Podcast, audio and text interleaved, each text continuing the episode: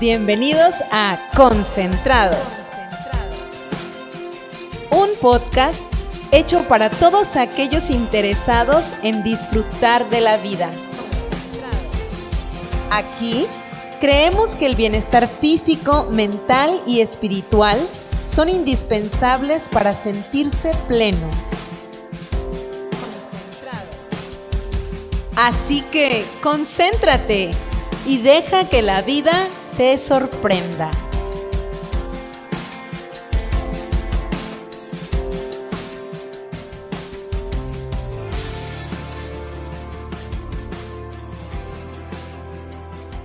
Bienvenidos a una emisión más de Concentrados. Muy buenas tardes a todos los que nos escuchan. El día de hoy estamos muy contentos de encontrarnos nuevamente con ustedes con un tema más. En esta ocasión vamos a hablar sobre la juventud, esta etapa tan interesante, tan bonita de nuestra vida y lo importante que es tomar buenas decisiones, los amigos, la familia y bueno, todo eso que forma parte de este periodo emocionante de nuestra existencia. Y para hablar de este tema tenemos un invitadazo muy especial con nosotros. Él es Daniel Torreblanca. Bienvenido, nos da mucho gusto tenerlo con nosotros. ¿Qué tal está el día de hoy?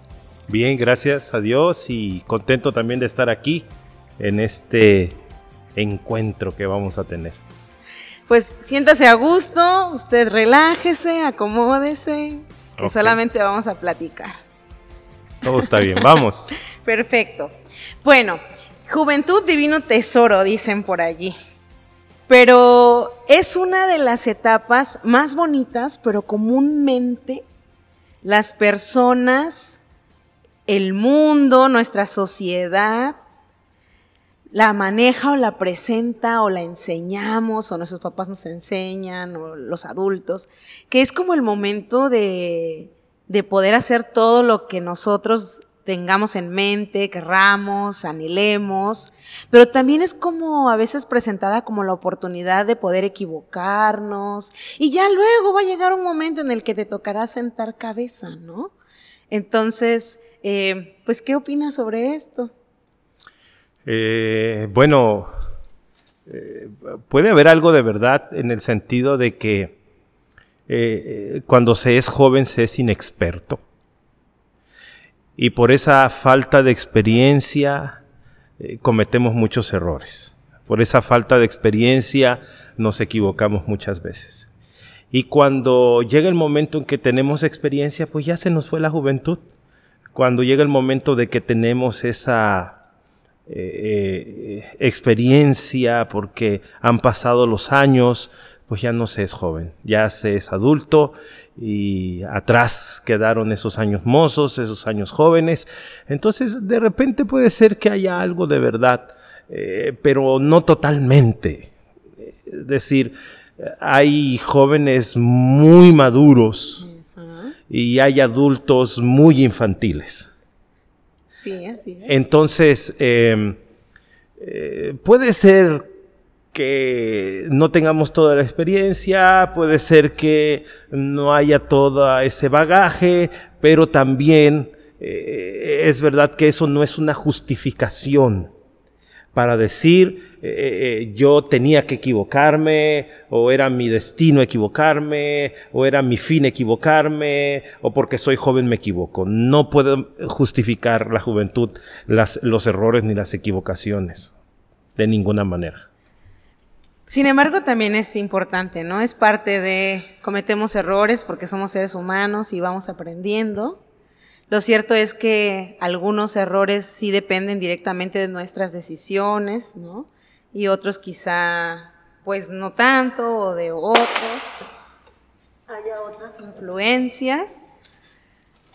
Pero, pues creo que una de las cosas importantes para, para nosotros en la etapa de la juventud, pues es la familia, ¿no?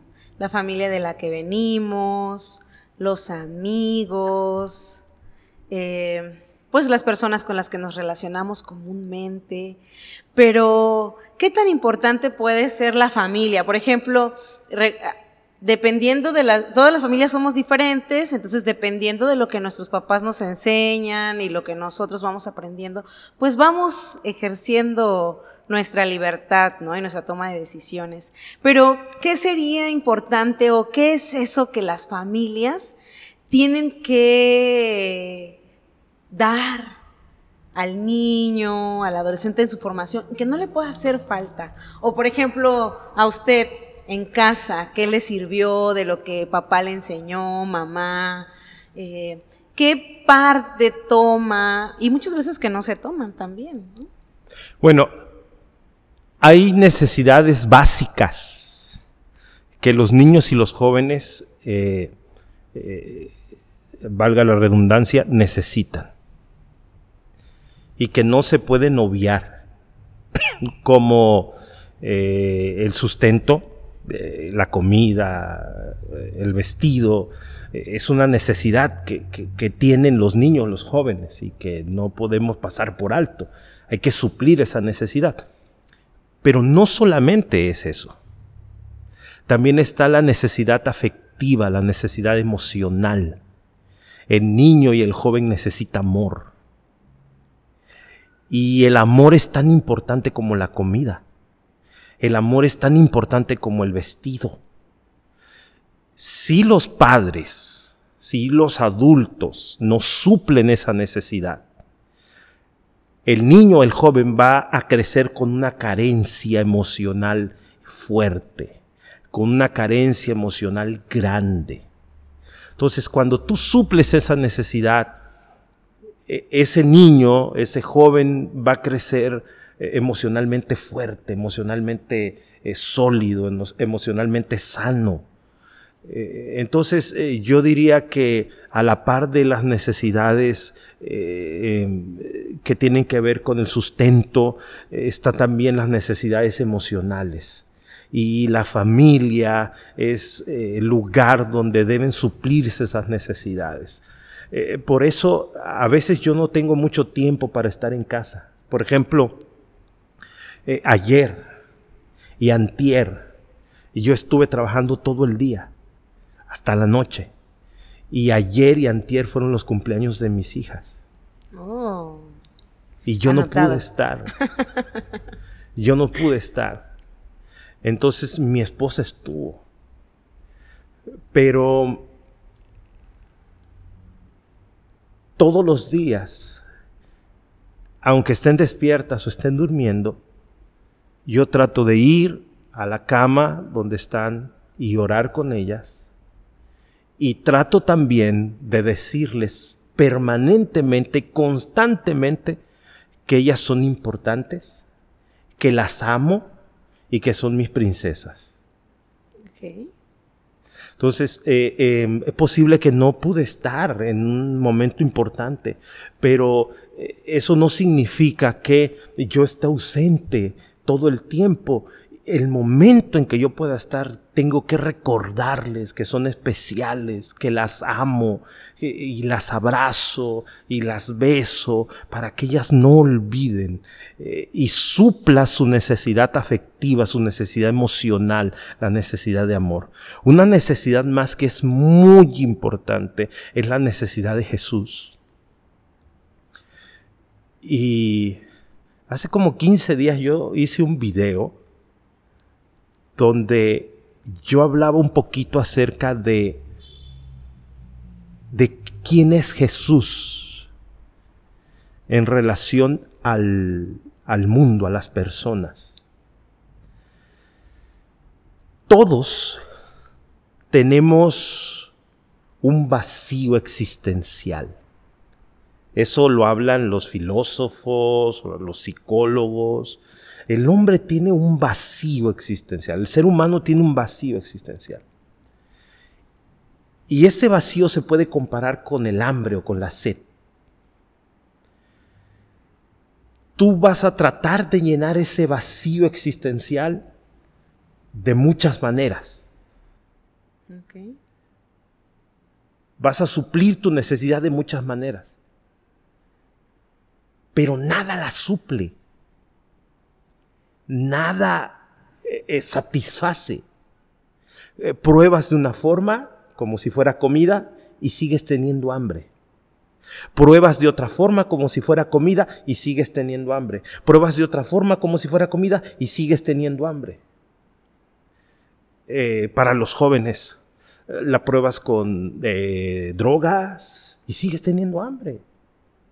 Eh, de repente estás un poquito confundido y pruebas llenar tu vacío existencial cambiando tu género y dices, ah, es que algo no está bien, algo no satisface, algo no llena y tal vez eh, yo debí ser, eh, si eres hombre, yo debí ser mujer.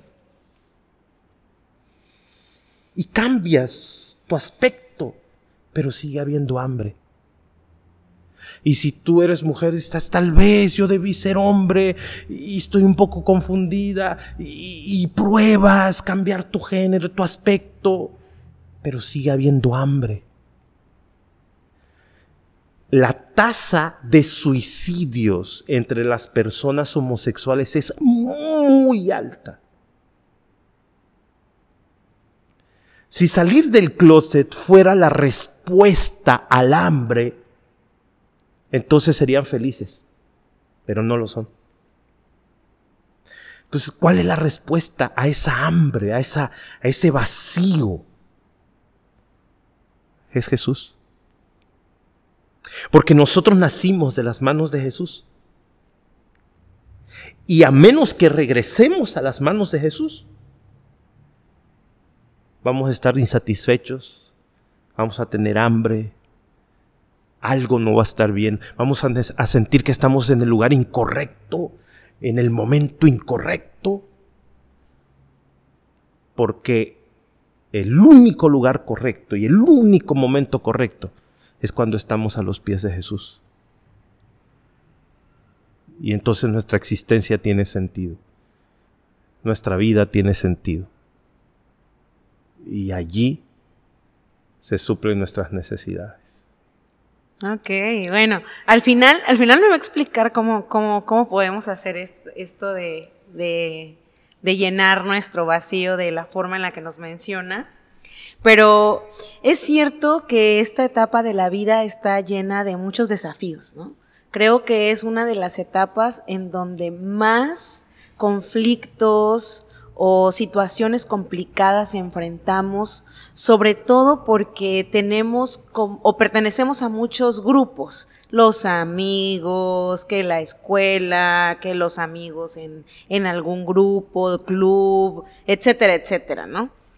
Entonces, eh, muchas veces hacemos cosas que no queremos o que no las teníamos pensadas, pero ya las hicimos o que nunca hubiéramos creído que éramos capaces de hacerlas y las hicimos. Y muchas de estas veces estamos movidos por esta presión de grupo. Yo, por, ejemplo, yo pienso en un momento vergonzoso y yo recuerdo, llego a este momento y sigo sintiendo pena y las veces en las que me acuerdo me siento igual y es una ocasión en la que estaba con unas primas que eran de la misma edad que yo. Y a mí me habían enseñado a conducir en la universidad, pero pues yo no podía decirle a mi mamá que me estaban enseñando a conducir. Mm. Mamá, espero que no estés escuchando este podcast. Eh, y, y entonces yo tenía más o menos las nociones de, había Recuerdo que una de mis primas llegó a mi casa a traerme para ir a comer juntas hamburguesas con la otra y yo no quería ir. Y recuerdo que ella estuvo ahí como dos horas y yo recuerdo claramente que no quería ir. Y, y yo le dije a mi mamá, es que no, no quiero. Y mi mamá me dijo, ve, porque ya me da pena con ella, que hace mucho rato te está esperando y, y, nomás no, no, pues no se va, pues. Y entonces ya por pena, bueno, ahora que lo pienso bien, sí me dio permiso. Eh, ahora ya por pena reaccioné eh, de la forma en que no quería y fui. Y ya estando allá me convencieron de que fuéramos a comprar las hamburguesas en un coche que era de una tía. Me dijeron que la tía había dado permiso de llevarnos el coche, el lugar para comprar las hamburguesas estaba cerca y se me hizo muy fácil. Y pues tomé el coche, ya se subieron y me llevo el coche como una cuadra y media, yo creo. Pero en una de esas calles había una subida bastante inclinada y yo no me sentía, no, de pronto no me sentí capaz de. Pero sí me sentí muy asustada y recuerdo que dije, no, no, no, no voy a poder, mejor me voy a regresar. Y me vine de reversa. Y entonces yo logré llegar hasta la, bueno, no sé, dos o tres metros antes de la puerta de la casa donde estaba el coche. Va, estacioné, apagué el coche, me bajé y me dice una ellas, no, es que sabes que mi tía no dio permiso de llevarnos el coche. Y digo, ¿cómo que no? Y dice, no, tienes que dejarlo justo aquí afuera justo en la puerta. Y sabe, yo dije, no, ya dejé el coche allí y ahí lo voy a dejar, ya no lo voy a mover. Yo le puedo explicar a mi tía. Y, me obligaron, o sea, me, me, convencieron de mover el coche y lo peor de todo es que me subí a la banqueta y golpeé el coche con un poste. Era un coche del año, el caso es que después se volvió mucho más grande. Ellas mintieron que un motociclista se había venido a estrellar en el coche. Bueno, se volvió un gran problema. Después mi familia tuvo conflictos. Yo fui y le dije la verdad a mi mamá, obviamente me castigaron, pero cada vez que me acuerdo yo me siento avergonzada y sí me pregunto, ¿cómo fui capaz de hacer algo que yo nunca hubiera imaginado hacer, ni hubiera creído, ni hubiera agarrado nada, o sea que no es mío? Eh, sin embargo, cuando somos jóvenes, no pensamos regularmente en las consecuencias de nuestros actos. ¿Cómo ve? Las decisiones. Siempre tenemos que tomar decisiones, para bien o para mal. Y cuando tenemos que decidir algo, podemos acertar o podemos equivocarnos. Lo que yo diría es esto. Todos tenemos derecho a equivocarnos. Todos tenemos derecho a fallar. Ahorita, en estos días, están pasando los Juegos Olímpicos.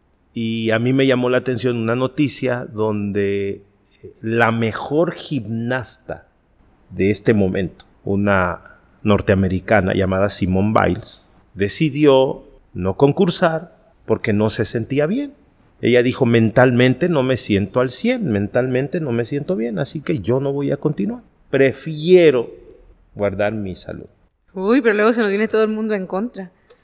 Sí, y muchos se están comentando, y muchos están diciendo, y están hablando en contra de ella, y están diciendo cosas en contra de ella. Pero finalmente, todos tenemos derecho a equivocarnos, todos tenemos derecho a fallar, y todos tenemos derecho a bajarnos si no nos sentimos bien. Ahora, cuando tomamos decisiones, Podemos acertar o podemos equivocarnos. Lo que no puede pasar es que nuestras decisiones estén afectadas por un grupo. Ok, sí, es importante. La presión. Que nuestras decisiones no estén presionadas por los amigos.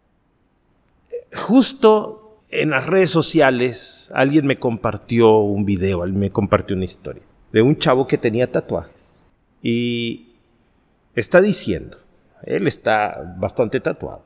Y él está diciendo, vengo a decirles por qué no se deben poner tatuajes. y de repente dice, todos estos tatuajes que ustedes ven, yo me los puse cuando tenía 20 años de edad. Y hoy que tengo 40, les digo, el cuerpo se ve hermoso, limpio. Estos tatuajes me los puse, decía él, porque mis amigos estaban tatuados. Pero cuando tú tomas decisiones porque tus amigos lo hicieron, un día te vas a arrepentir. Entonces, eh, mucho cuidado con tomar decisiones por la presión del grupo, mucho cuidado de tomar decisiones por la influencia de los amigos. Todos podemos equivocarnos en la toma de decisiones. Podemos hacer bien, podemos hacer mal. Tenemos derecho a fallar, intentándolo. Tenemos derecho a fallar, eh, tratando. Pero que esas decisiones sean nuestras. Ok, sí, claro. Que esas decisiones sean mías. Sí, porque al final ya dicen, no, bueno, pues ya, yo lo decidí, si lo pensé, lo analicé, pues ya, ya salió así, ya qué le voy a hacer. Muchas veces en mi vida yo he dicho, me equivoqué, lo voy a hacer mejor. Me equivoqué, lo voy a intentar. Me equivoqué, lo voy a tratar. Pero cuando yo sé que fue por alguien más. O que no lo quería hacer. O que no lo quería hacer. E, e, eso no, no es posible. Eso no debe suceder. Y también es importante como tener el valor de decir lo que piensas, ¿no? Porque, por ejemplo, pienso en mi caso, ahora que usted dice, bueno, es que no, que sea lo que tú pensaste y no lo que el otro decía o, quería, pero en mi caso yo estaba segura de que no debía, no estaba bien, pero aún así acepté. O sea, no tuve como esa determinación de hacer valer lo que yo quería, o lo que yo pensaba, o lo que yo sabía, o lo que yo creía. Necesitamos aprender a tener esa determinación, esa convicción. Y necesitamos enseñarle a los jóvenes a no tener miedo, a decir lo que piensan, a decir lo que sienten. Eh, necesitamos darles la seguridad a nuestros niños, a nuestros jóvenes, de que ellos pueden expresarse y pueden decir lo que no les gusta, lo que no eh, les agrada, lo que no eh, sienten bien. Eh, yo a veces cuando predico y especialmente le hablo a las chicas, les digo, nadie tiene derecho a invadir tu espacio. Todos tenemos un espacio imaginario que es nuestro. Eh, estamos hablando de centímetros adelante, centímetros atrás. Y ese espacio es nuestro, ese espacio es íntimo, ese espacio es mío. Nadie tiene derecho a invadir ese espacio. Nadie tiene derecho a pasar ese espacio. Y cuando alguien pasa el espacio, cuando alguien invade el espacio, podemos decir, no me gusta, eh, no me toques, eh, eh, no, no quiero. Pero para que eso suceda tenemos que educar a nuestros niños, a nuestros jóvenes, a, que, a que digan lo que piensan, a que digan lo que sienten, a que, a que tengan esa seguridad, esa convicción. Si nosotros los educamos con cállate, no hables, cállate, no digas nada, entonces cualquier eh, persona puede invadir su espacio y ellas van a decir, no tengo derecho a decir nada y no tengo derecho a hablar nada. Hay que enseñarles, hay que educarles. Eso no significa que, que vamos a criar rebeldes, ¿no? Pero sí vamos a crear niños y jóvenes seguros eh, niños y jóvenes eh, eh, que, que, están determinados y que tienen convicción. Ok, perfecto. Pues sí, es, es cierto que esta, esta parte es muy importante. Creo que, que muchos, muchos muchachos hacen regularmente lo para quedar bien con otros, muchas veces lo que no quieren. Y, bueno, pues es también importante que podamos comprender que necesitamos hacer valer lo que nosotros pensamos y creemos que sería lo mejor, ¿no? Ok, pastor. Bueno, em, en este camino, en esta etapa de la juventud, ¿qué puede hacer un muchacho de qué está dotado, eh, qué puede aprovechar de este momento, ¿no? Hay cosas que, que si no se hacen en esta etapa, muy difícilmente se van a llevar a cabo en otra. Hay la fortaleza o la claridad mental o la disposición, en fin, son son completas en esta, en esta etapa. La mayor parte de las veces, obvio, ¿verdad? Eh, ¿qué, ¿Qué de bueno puede, puede ofrecer una persona durante su juventud? El joven está pleno. Sí, pleno. Física, mental y puede espiritual también.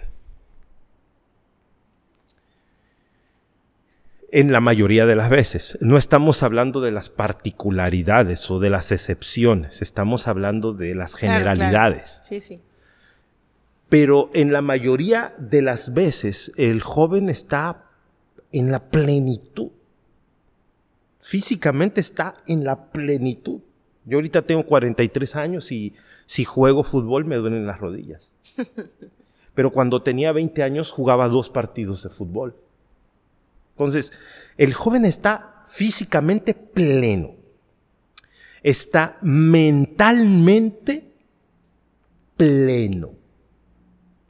Recién, el año pasado, recién, eh, yo me asusté porque estaba leyendo la Biblia y de repente me di cuenta que ya no veía.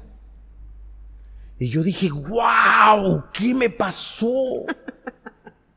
¿Me apagaron la luz? Sí.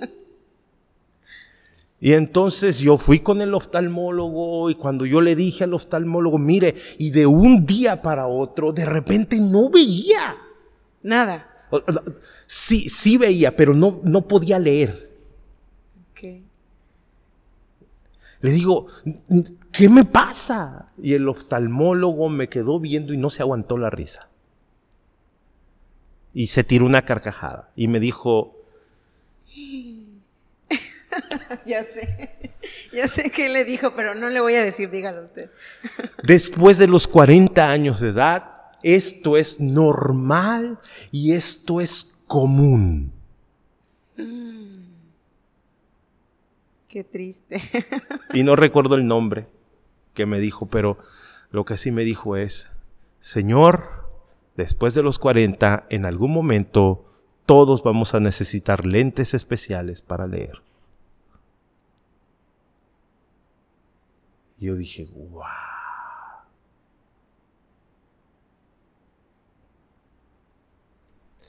El cuerpo se va desgastando, el cuerpo se va haciendo menos, las capacidades van menguando.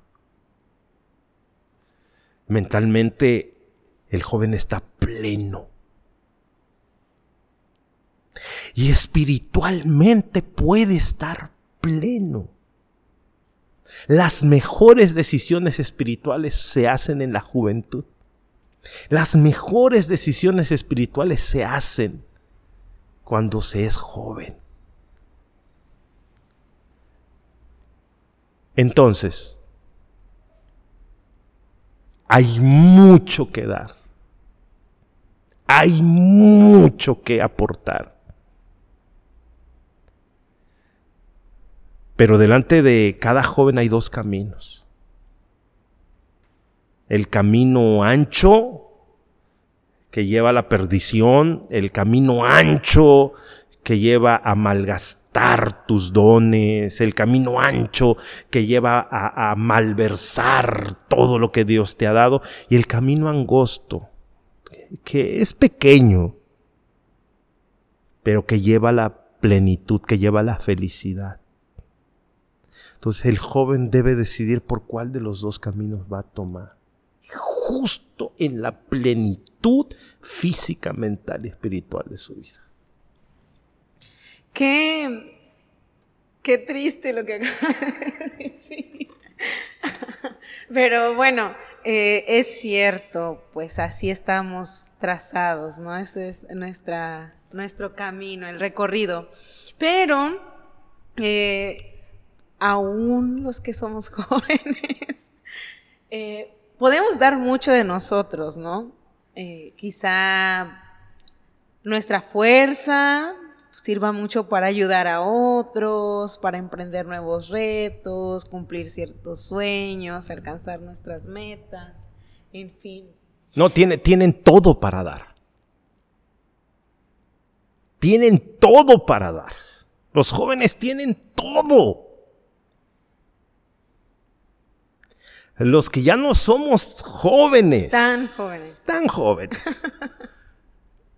Eh, no vamos a rendir lo que va a rendir un joven.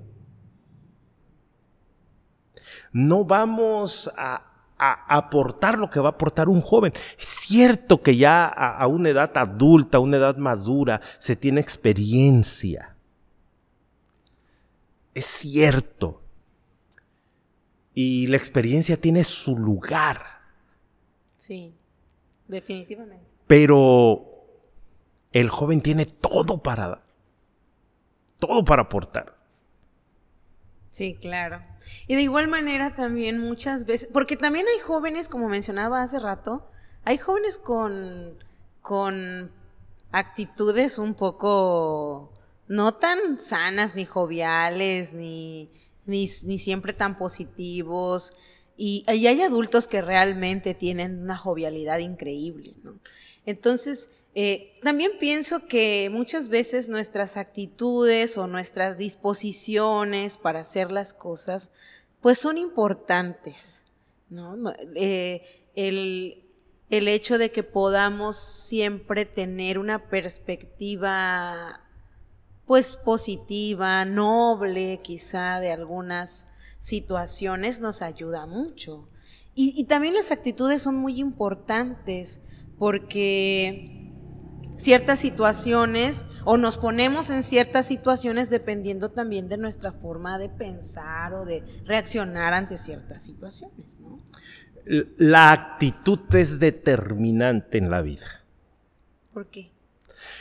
Porque la actitud te lleva a enfrentar las cosas de una manera diferente o desde una perspectiva diferente. Eh, no hay edad para la actitud. No hay edad para la actitud. Estaba pensando eso. Y, la actitud es como eh, la fuerza, eh, como el motor. eso hace la actitud eh, cuando tú tienes un objeto en la mano, eh, ese objeto no va a llegar lejos si tú lo dejas caer. Una piedra que tengas en la mano y la dejas caer, no va a llegar lejos. Pero si a esa, a esa piedra tú le pones fuerza, esa piedra va a llegar muy lejos. La actitud es la fuerza. Eso es la actitud, porque la actitud te lleva a, enfrentar los desafíos de una perspectiva diferente. La actitud te lleva a enfrentar la vida desde una perspectiva diferente. Entonces yo siempre he dicho que la actitud eh, eh, es el factor determinante. Hoy eh, las personas están buscando a otras personas que tengan un, coeficiente de optimismo, que no es otra cosa que actitud. Si, si tú tienes a dos personas para un puesto de trabajo y una tiene mejor currículo, pero la otra tiene mejor actitud, no hay dudas. La empresa va a contratar al que tiene mejor actitud. Porque la vida está llena de problemas. La vida está llena de desafíos. Y cuando tú tengas al que tiene mejor currículo, pero todo lo ve negativo, todo lo ve mal, todo lo ve con pesimismo, no te sirve. Pero cuando tú tienes a la otra persona que eh, todo lo ve positivo, que te anima, que, que busca soluciones a los problemas, que resuelve las cosas, ¿qué importa el currículo? ¿Qué importa? Y sabe que pareciera utópico, pero no, porque yo conozco una eh, persona que es dueña de un colegio Y en efecto, me ha tocado ver cuando analiza a diferentes postulantes a una vacante y los conoce o pide referencias de ella, se toma el tiempo como para qué tal le fue, cómo hacen ante estas situaciones. Y una ocasión me, me, dio mucha risa, me causó gracia que la escuché decir, eh, pues entre una y otra, sí puede ser que ella tenga un, un conocimiento teórico muy impresionante, pero le gusta el chisme, por ejemplo. ¿no? Y entonces dice, no, ya me la imagino con fulanito y ya me imagino los problemas que me van a acarrear. Entonces, eh, creo que en para este puesto, creo que me voy a ir por, por, otra persona o por ella, ¿no? No le agrada estar hablando de, otros, es bastante colaborativo. Y la, frase que ella usó al final fue algo así como que el hecho de tener un gran conocimiento del tema no quita que no seas un empleado o un trabajador que te vaya a acarrear muchos problemas. Y lo otro, decía ella, bueno, a lo mejor no tiene la misma experiencia, vaya, no experiencia, sino la misma preparación o todos los estudios que esta otra tiene, pero tiene buena disposición. Y yo sé que lo va a aprender. Y la disposición es actitud. Y todo el tiempo, aún cuando los jóvenes piensan casarse, tienen que pensar, o sea, sí está linda la chica, sí está muy guapo el chico, pero eh, pienso un momento cuando tenemos que enfrentar una crisis, cuando tenemos que enfrentar un problema. Eh, eh, esa chica linda me va a levantar. Ese chico guapo me va a levantar. Que por, aquí, antes de que siga, quiero hacer una pausa, porque era algo de lo que, lo que no quería que se nos olvidara platicar hay decisiones que son mucho más importantes que otras. Y una de esas es la elección de la, de la pareja, ¿no? Ahora sí, ahora sí. Entonces, eh, cuando tú vas a elegir una pareja, sí te tiene que gustar, pero no es lo más importante el gusto. Sí, te tiene que agradar, pero no es más importante el que te agrade. Pero ya en la práctica es como que complicado aplicar eso, ¿no? Se necesita así como que un gran, una gran conciencia, un gran razonamiento de que no es lo más importante. Eh, porque el amor es... Eh, em, te juega chueco.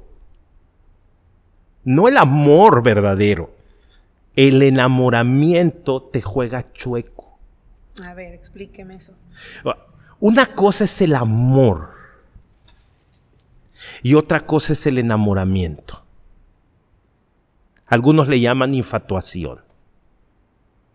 El enamoramiento y la infatuación va más por procesos bioquímicos que pasan en nuestro cuerpo. Esa atracción física tiene que ver con procesos bioquímicos. Esas mariposas, ese, ese, ese sentir. Palpito. Ese palpitar. Em, e, es un proceso bioquímico producto de una atracción. Pero ese proceso bioquímico termina al cabo de algunos meses. Sí, y es cuando ya empieza uno a sentirse medio... Medio feo. Ajá, sí. Ah. Dicen. El amor es más que un proceso bioquímico. Para que haya amor tiene que haber un proceso racional también. Uy. Entonces, eh, em, sí hay, hay una atracción, sí hay mariposas, pero el que controla el, el, auto, el que controla el cuerpo, no, no, no, no es ese sentimiento, es la razón. Entonces, la razón me tiene que llevar a pensar si realmente tiene cualidades que convienen o solamente es una atracción física. Ese es el punto. En, en, Primera de Samuel se relata una historia bien triste en la Biblia. Eh, David tenía varios hijos con varias mujeres, el rey. Y habían dos medios hermanos. Uno se llamaba Abnón y la otra se llamaba Tamar. Y la Biblia dice que Abnón se enamoró de Tamar su media hermana. Ok. Y este malvado de Abnón hizo lo posible, hizo toda una estrategia para que un día estuviera solo con su hermana Tamar en un lugar apartado. Él se hizo el enfermo. ¿Sabe qué? Me siento mal, eh, me está doliendo el cuerpo. le dijo a su padre, ¿será que tú permites que mi hermana Tamar me pueda venir a, a cuidar? El rey no percibió nada, no vio nada malo. Claro, entonces Tamar llegó. Cuando Tamar llegó, ordenó a todos sus siervos que se fueran y se quedaron solos. Entonces Amnón le puso llave y la Biblia dice que, así dice la Biblia, Amnón estaba enfermo de amor por su hermana Tamar. Era ese proceso químico, era ese, ese, enamoramiento, era, era, esas mariposas que lo ponían mal, que lo, que lo trastornaban. Y ahora lo que pasa, abusa de su hermana, se mete con ella, y entonces la muchacha Tamar antes le decía a su hermano, espera, espera un momento, no hagas este mal, espera un momento, si tú le dices a papá que nos casemos, papá va a acceder. Pero no hagas este mal, no, no, no me ultrajes, no me avergüences. Él no hizo caso, la violó. Después de haberla violado, la corre de la casa y así mal vestida la saca y dice literalmente la Biblia, y el aborrecimiento era mayor que el amor con que la había amado. Se le acabó el amor.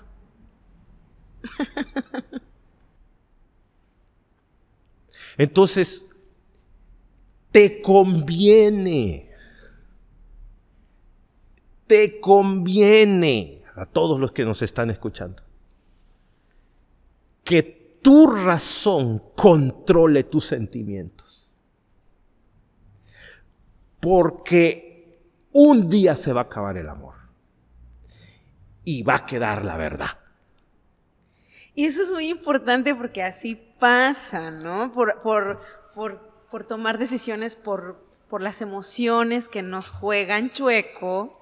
Eh, pues al poco tiempo o a los cuantos años aparentemente se acaba el amor. Y es por eso que tenemos un índice de divorcios muy, elevado. Pero el verdadero amor no se acaba. ¿Sabes por qué? Porque el verdadero amor es una decisión racional. Qué interesante. Porque el verdadero amor ve virtudes y defectos. Ah, eso también es muy interesante y muy importante. Porque casi siempre eh, creemos o idealizamos a la otra persona o le ponemos virtudes que no tiene o ignoramos los defectos que tiene. Entonces, cuando yo digo que eh, la razón debe controlar los sentimientos, estoy diciendo que debe tu razón eh, eh, ayudarte a entender quién es la persona con sus virtudes y con sus defectos. Si la persona es impuntual, va a seguir siendo impuntual si la persona es mentirosa, va a seguir siendo mentirosa. Sí, eso no se quita. Si la persona es traicionera, va a seguir siendo traicionera. Así es. Si la persona es eh, despeinada, va a seguir siendo despeinada. o sea hombre o sea mujer. Entonces, cuando la razón te lleva a ver a ti objetivamente las virtudes y los defectos de las personas, entonces tú decides, lo voy a amar o la voy a amar con sus virtudes y sus defectos. Es mi decisión amarla. Aunque sea olvidadizo, aunque sea despeinado, aunque eh, tenga este defecto, aunque tenga este otro defecto, aunque tenga este defecto más, así yo decido amarle. Ok. Bueno, todos tenemos derecho a ser amados como somos, ¿no? Sin que nos pidan ser otra persona. ¿Por qué? El problema es que somos muy mentirosos. Muchos, hace muchos años yo leí un libro muy bonito y decía, tengo miedo de decirte quién soy, porque es lo único que tengo y lo más probable es que no te guste.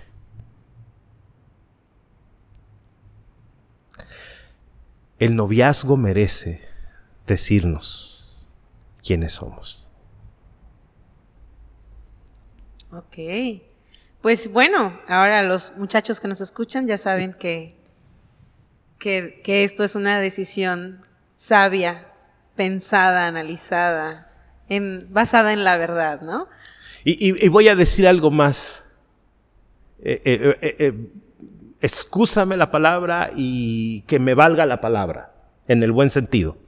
Cuando estás embrutecido de amor, solo Dios te puede, voy a usar esta palabra que escuché un día, desasnar.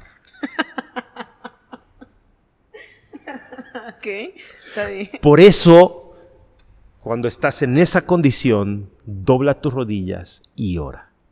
Un gran consejo ese. Porque no habrá poder en este mundo más que el divino que te pueda hacer entrar en razón. Y salvarnos. Toda la vida. Ok. Muy bien. ¿Qué, ¿Qué, más? ¿Qué más, pastor? ¿Qué otra decisión es importante tomar o, razonar en esta etapa para los muchachos? Que, que, que pueda ser mucho más importante que, que las demás. Yo creo que la decisión de qué vas a estudiar es muy importante. Y yo estoy, eh, en estos momentos, yo estoy con una idea en mi corazón, eh, que yo quiero hacer una serie de reflexiones cortas, de 10 reflexiones, basadas en los Juegos Olímpicos, con lecciones espirituales. Y hoy justamente yo empiezo a recolectar información, voy leyendo y comienzo a recolectar, o voy escuchando y comienzo a recolectar. Y justamente yo leí hoy la historia de un ciclista que ganó la medalla de oro. Si no recuerdo mal, su nombre es Mojarás, su apellido, y él es del Ecuador. Ecuador, con esta medalla de oro, solo ha ganado dos en toda su historia. Y en estos Juegos Olímpicos solamente ha ganado una, la de él, la del ciclista, primer lugar en ciclismo. Y es bien curiosa su historia. Porque sus padres son muy pobres. Y su padre, cuando él tenía 6, 7 años, eh, en el trabajo, eh, él llevaba chatarra. Recoger chatarra era el trabajo de su papá. Y un día su papá recogió una bicicleta sin ruedas y se la regaló a su hijo. Y allí en el pueblo todos tenían su bici y él tenía la suya, pero sin llantas. Era puro ring. Y él era feliz. Y él dice, desde esos seis, siete años, yo me enamoré del ciclismo. Después me pude comprar una bicicleta, después pude entrenar, después pude comprarme una mucho mejor, después pude seguir entrenando. Pero para mí el ciclismo, dice él, me hace feliz. Y una reportera le hizo una pregunta. ¿Te gustaría que tus hijos fueran ciclistas? Él tiene una niña y un niño. Y él titubeó un poquito, tardó un poquito en contestar y después dijo, eh, no lo sé. Lo que me gustaría es que ellos fueran felices. Si el ciclismo les hace felices, me gustaría que fueran ciclistas. Si no, lo que me gustaría es verlos felices. Qué genial. Y entonces quede con esto. Si tú vas a estudiar, estudia lo que te haga feliz. Estudia lo que te haga pleno. Estudia lo que llena tu corazón. Solo una cosa. El que te haga feliz algo, el que te haga pleno algo, el que llene tu corazón algo, no significa que va a ser fácil o sencillo. Vas a sudar, vas a llorar y vas a sangrar si quieres ser el mejor. Pero, aunque estés llorando, sudando y sangrando, serás feliz. Esa es la diferencia. Y ni se siente. Entonces los muchachos que van a tomar esa decisión en la vida trascendente, estudia algo que te haga feliz. Si es ayudar a las personas eh, a través de la medicina, sé un médico. Si es estar frente a un aula con niños, sé un maestro. Si eh, es servir a Dios, sé un pastor. Pero no vayas a un lugar ni por el dinero, eh, ni por la reputación, eh, ni porque alguien te dijo, ni porque alguien te recomendó. Ve porque eso te hace feliz. Y si tú no sabes qué oferta educativa te hace feliz, eh, busca a alguien profesional que te haga un test y que te enseñe a través de un test cuáles son tus aptitudes. Con P, aptitudes, ¿no? No actitudes. Donde tú te sientes mejor, donde tú te sientes contento, donde tú te sientes feliz. Y cuando estés allí, entonces eh, suda, llora, sangra, pero contento. Pero sé feliz. Contento. Eso es totalmente cierto. Así es. Eh, em, cuando uno hace lo que quiere, porque le gusta, porque le agrada, pues nos sentimos felices. Y nos, y nos remunera no solo dinero, sino satisfacciones, alegrías, experiencias gratas. Hay, hay, hay plenitud también en esta parte. los eh, estudiosos de la administración le llaman un salario emocional. Oh. a mí me gusta predicar, a mí me gusta ser pastor. Me siento bien. Eso no es fácil. Algún día vamos a platicar eh, cuáles son todas las vicisitudes del ministerio pastoral. Son muchísimas. Muchísimas. Eh, yo he llorado, sudado y sangrado en este ministerio pero soy feliz. Qué bueno, eso es extraordinario. Pues no, no quisiera eh, que avanzara, no quiero olvidarlo más bien ahora que estamos tocando esta parte de las decisiones importantes de la vida. Eh, yo sé que ya hablamos un poquito de los amigos, pero recordé, vino a mi mente en este momento el caso de, alguien muy especial para mí. Y, el punto de las personas que nos rodean o las personas que elegimos para estar cerca de nosotros, eh, ¿qué, ¿qué características deberían tener como para ser una influencia positiva y no negativa? Yo creo que el refrán que dice dime con quién andas y te diré quién eres es verdad. Es que ese es el problema que uno busca este amigos pues prácticamente por lo que llevamos dentro, ¿no? Pero y si yo quisiera o si yo o, quizá mi tendencia a elegir es, es este tipo de personas con, con, hábitos, con costumbres, con formas que no me van a llevar a tener o tomar las mejores decisiones o vivir grandes experiencias, sino todo lo contrario. ¿Qué, qué puedo hacer para cambiar esto? Porque, sabe, yo, yo conozco a una chica a la que yo le tengo mucho cariño y que ahorita justo estaba pensando en ella. Y, hace unas semanas que platicábamos, me decía eso, o sea, me decía, eh, me gustaría experimentar cosas distintas, pero mis amigos o mis amigas, pues tienen todas estas costumbres que, que yo ya no quisiera hacer. Y, y conocer otro tipo de amistades pues de dónde las saco, me decía ella, de dónde las, las agarro si ellos son los que, los que han estado siempre allí conmigo. Entonces, yo, lo, yo pensaba en, en lo difícil que es para quienes pues es común o crecer en ambientes que a veces no son tan sanos, tener amistades eh, que tienen hábitos eh, de alguna manera que pueden perjudicarnos. Entonces, ¿qué podemos hacer en un caso como ese?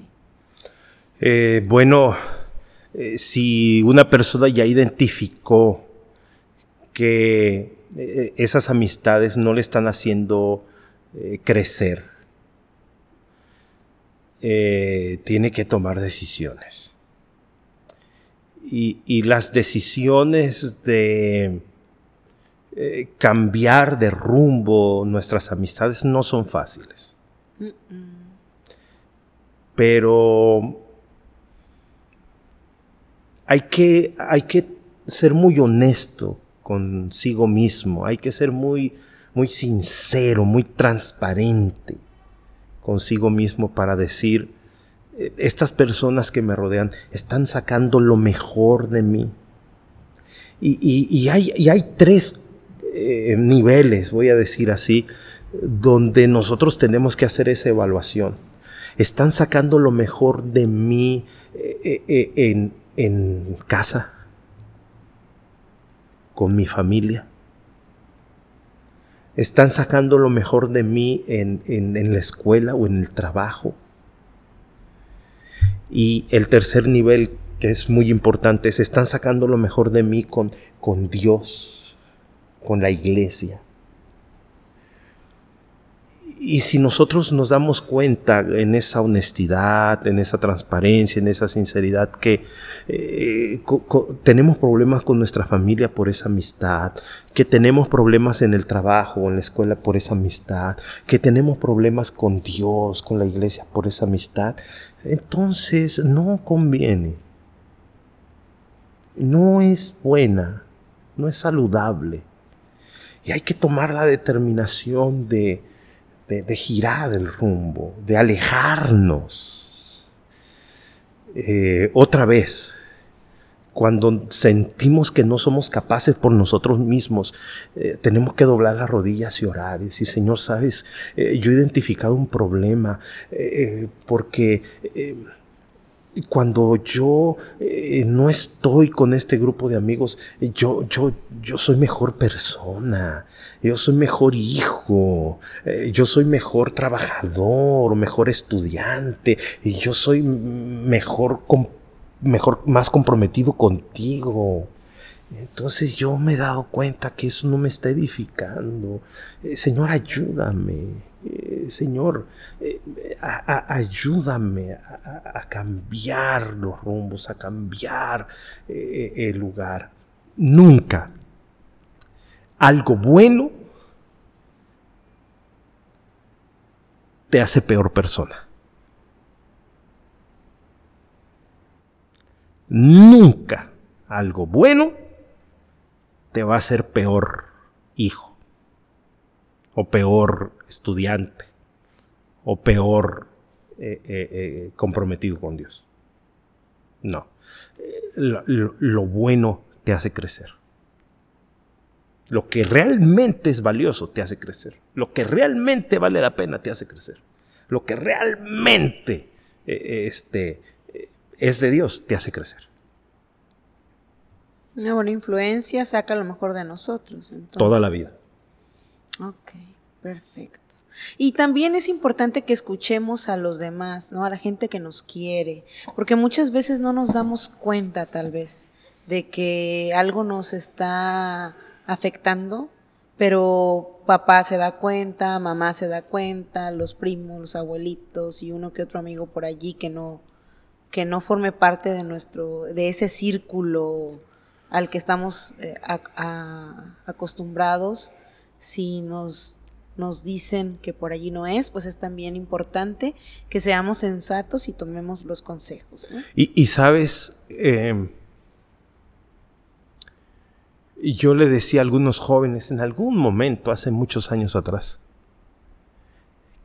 que detrás de cada rey David hay un profeta Samuel. David, en las palabras del mismo Dios, era el hombre conforme a su corazón. Y se equivocó. Pero en los momentos donde se equivocó el rey David, Dios usó a Samuel para decirle que se había equivocado y para amonestarlo y regresar a los brazos de Dios. Yo tengo una preocupación hoy día por los jóvenes. Eh, hoy día ya no hay barreras. Hoy día ya no hay límites. Es más, hoy día cualquiera puede ser líder de opinión. Sí, es muy fácil cualquiera puede eh, emitir un comentario, emitir un juicio de valor y pararse eh, enfrente de una red social y abrir un canal sin restricción, sin problemas y decir eh, vamos a hacer esto o vamos a hacer aquello. Convertirse en un lo que hay, ¿no? En un influencer, en un líder de opinión. Pero no es suficiente tener el entusiasmo. No es suficiente tener las ganas. No es suficiente tener el carisma. No es suficiente tener eh, eh, eh, dones o talentos. Necesitamos gente de experiencia que nos ayude y que nos diga con sinceridad y con honestidad cuando estamos mal. Porque nadie, ese es el punto, nadie tiene la capacidad por sí mismo de hacer las cosas bien. No toda la vida. Siempre detrás de cada rey David hay un profeta Samuel.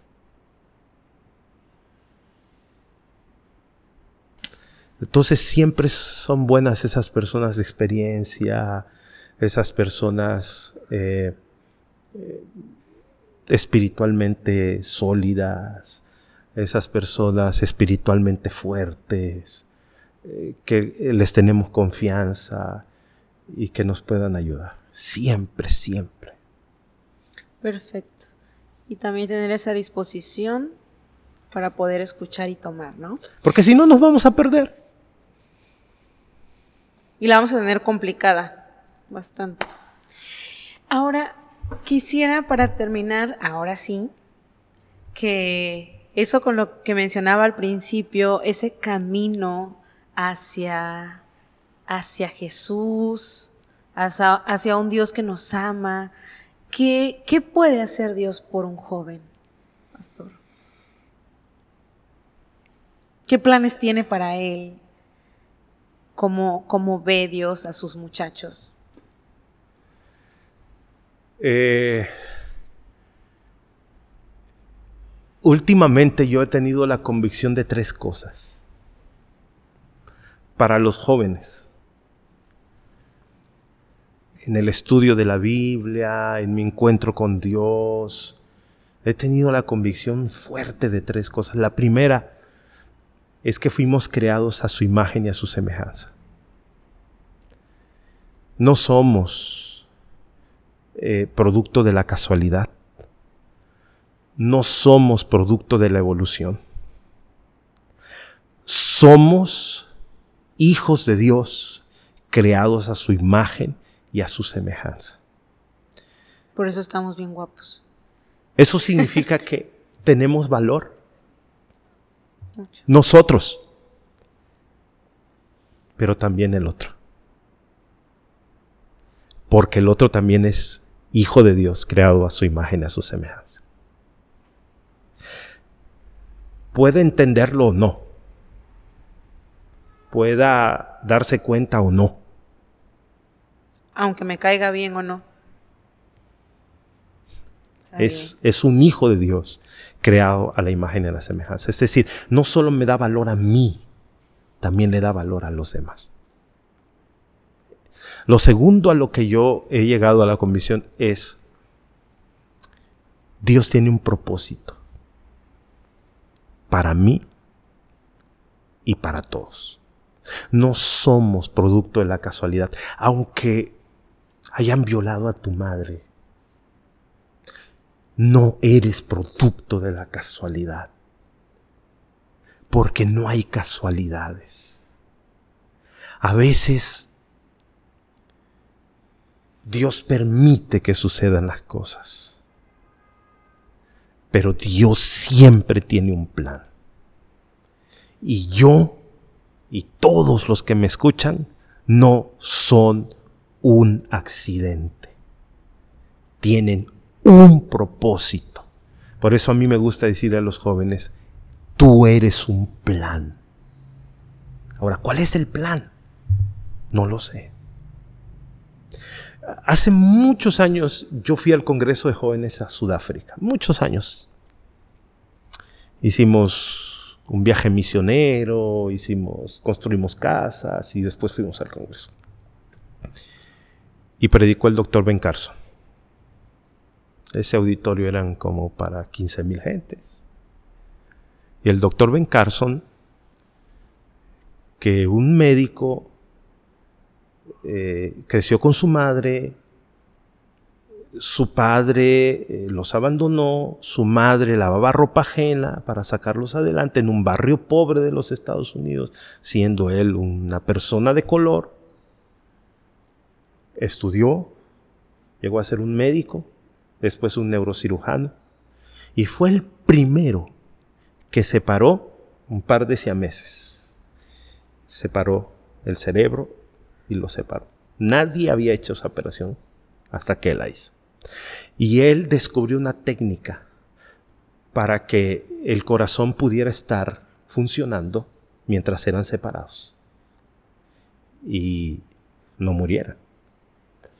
Y entonces él separó en el sermón y él mostró sus manos y él contó su historia, cómo separó a las siameses. Y él al final dijo, y estas manos solo fueron las manos de Dios, porque yo solo fui un instrumento de Dios.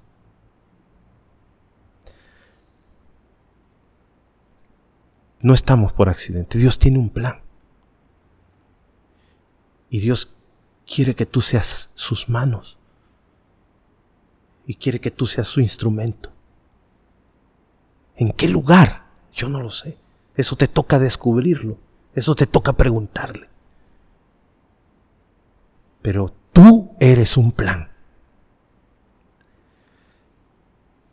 Y lo tercero que eh, yo he llegado a la convicción es que fuimos llamados para ser la luz del mundo y la sal de la tierra.